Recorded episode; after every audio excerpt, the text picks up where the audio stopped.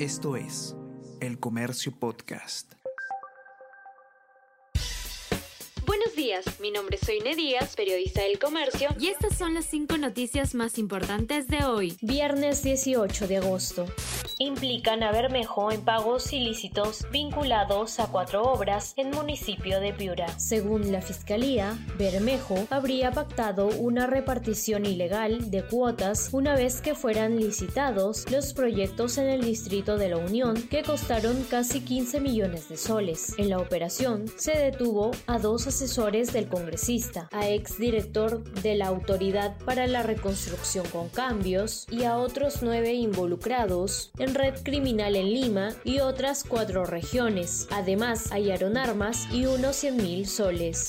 Poder Judicial amplía por 36 meses más la investigación a Susana Villarán y otros 34 acusados el séptimo juzgado de investigación preparatoria nacional declaró fundado requerimiento del Ministerio Público y resolvió prorrogar por 36 meses plazo para investigar a Susana Villarán y otras 34 personas entre naturales y jurídicas en el proceso que se le sigue por los presuntos delitos de colusión y colusión agravada. La gestión de la exalcaldesa de Lima, Susana Villarán, se contaminó con la entrega de dinero de la empresa OAS, aseguró el Ministerio Público.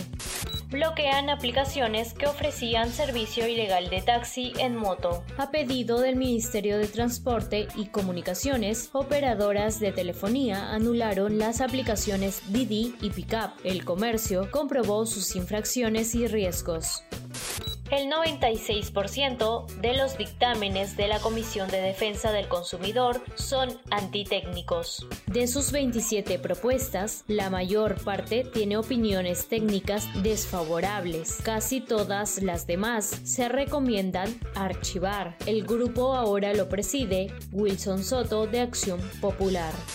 Con gol de último minuto, Cristal vence 3-2 a Grau y es el nuevo líder del clausura. Grimaldo, Corozo y Loyola le dieron la victoria a los rimenses por la fecha 9 del torneo clausura de la Liga 1 Betson. Con este resultado, Sporting Cristal supera a Universitario y se convierte en el líder del torneo clausura.